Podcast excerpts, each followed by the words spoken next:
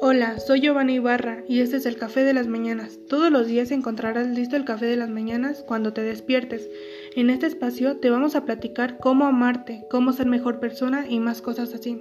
Soy un estudiante de cuarto semestre, con mucho amor propio, soy muy alegre y trato de contagiar esta alegría con todos los demás.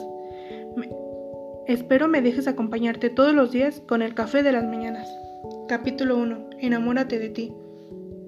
Quererse a sí mismo es quizá el hecho más importante que garantiza nuestra supervivencia en el mundo, complejo y cada vez más difícil de sobrellevar. Si decides felicitarte dándote un beso, probablemente las personas que te rodeen evalúen tu conducta como ridícula. Es mal visto que nos demos demasiado gusto o que estemos muy alegres de ser como somos. Quererse a uno mismo tiene numerosas ventajas. Unas te permitirá incrementar las emociones positivas, te alejarás de la ansiedad, la tristeza y la depresión, y te acercarás a la alegría y a las ganas de vivir bien y mejor. No te darás por vencida muy fácil y te sentirás alguien competente y capaz.